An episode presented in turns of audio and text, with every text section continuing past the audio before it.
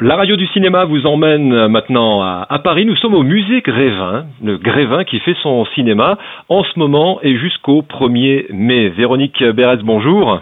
Bonjour. Vous êtes responsable des relations extérieures. Euh, j'ai envie de dire, Grévin fait son cinéma un peu plus que d'habitude, parce que toute l'année, il en fait déjà beaucoup de cinéma, non? C'est vrai qu'on fait, on fait beaucoup de cinéma à Grévin, et c'est ça le bonheur d'ailleurs. Mais effectivement, tout ce mois d'avril est consacré au 7e art. Euh, bah c'est vrai que Grévin a la chance déjà d'avoir plus de 40 personnalités du monde du cinéma euh, qui sont représentées, qu'ils soient français ou, étrangers.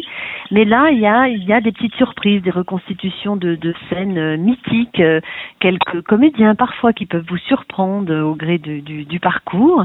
Et puis, et puis, on a des soirées. On a eu, alors bon, là c'est fini, mais on a eu deux ciné-concerts Georges Méliès, deux samedis de suite, mhm. avec les descendants de Georges Méliès. Et il y a en ce moment encore pour euh, cinq représentations eh bien, un demi-siècle de rire euh, sur la scène du superbe théâtre Grévin. Alors on croise en ce moment Marilyn Monroe, euh, Scarlett Johansson, Cadmerade, Jean Gabin. Il y a des personnages qui sont revenus dans, le, dans les allées du musée?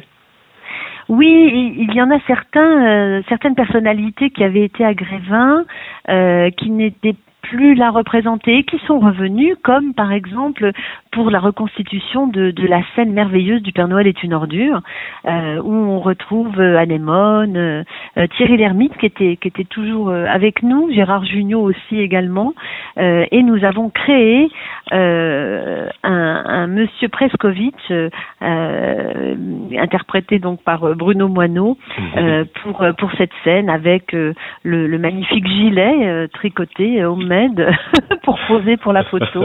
Il y a même le, le beau tableau. on, va quand même rappeler, Véronique Bérez, que euh, l'histoire du musée Grévin est intimement liée à l'histoire du cinéma. Mais complètement. C'est vrai que bon, il faut rappeler que Grévin a été créé et d'ailleurs à 35 ans cette année. Hein, il a ouvert ses portes le 5 juin 1882 et a présenté toujours de, de, de, nouvelles technologies au fil, au fil des siècles. Et euh, entre autres, euh, le premier dessin animé du monde a été projeté ici, au musée Grévin, grâce à un monsieur merveilleux, Émile Reynaud, mmh. euh, qui, s'inspirant de son jouet d'appartement, qui est un praxinoscope, eh bien, a créé ce théâtre optique pour projeter sur grand écran le premier dessin animé du monde, qui s'appelait d'ailleurs Pauvre Pierrot.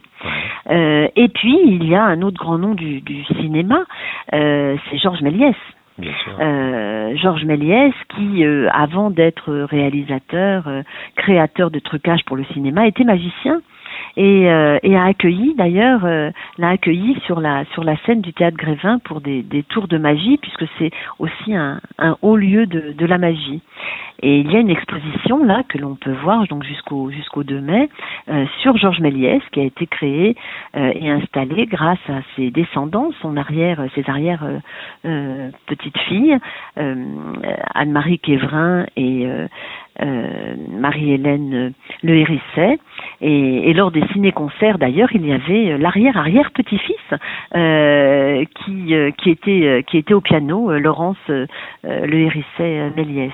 Voilà, ah, donc c'est vrai que c'est une belle histoire. Oui, c'est très émouvant. Et c'est vrai qu'on oublie, tout le monde connaît Méliès, mais finalement, est-ce qu'on a déjà vu euh, entièrement ce, ce film, euh, Le Voyage dans la Lune? Je suis pas sûre. Hein. Pour être franche, personnellement, c'est la première fois que je pouvais voir euh, tous ces films de Méliès qui étaient complètement d'avant-garde.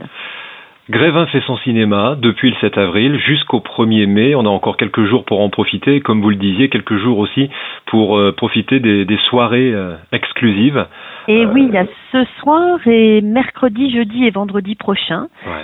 Et puis aussi, il y a une soirée qui va être très amusante, c'est le 29 avril. Ah. Le 29 avril, si le, soir, donc ouverture euh, en nocturne, hein, ce qui est quand même relativement rare, si vous venez costumé, il y a un mannequin challenge qui sera euh, organisé.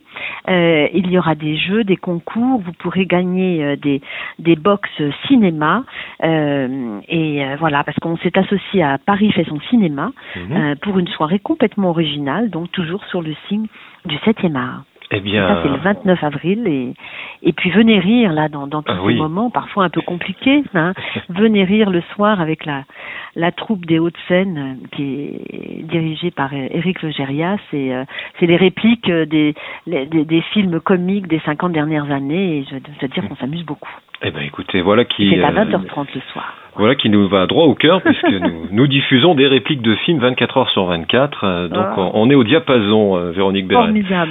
Euh, les infos, les réservations, grévin-paris.com, j'imagine. Hein Oui, absolument. Oui, oui, sur le site internet, vous avez toutes les toutes les informations possibles pour euh, ces soirées nocturnes. Et il faut savoir que le soir, quand vous venez au spectacle, ensuite il y a la visite de Grévin. Mhm. Donc imaginez une visite nocturne et, euh, et finalement le théâtre contient que 200 euh, fauteuils, hein, donc Ouais. c'est des visites très privilégiées après. Bon. Ouais, des belles soirées.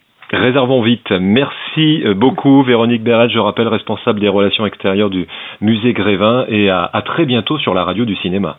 Eh ben merci à vous et, et bravo pour cette radio. Au revoir, vous êtes chez vous. Au revoir. à bientôt. Merci.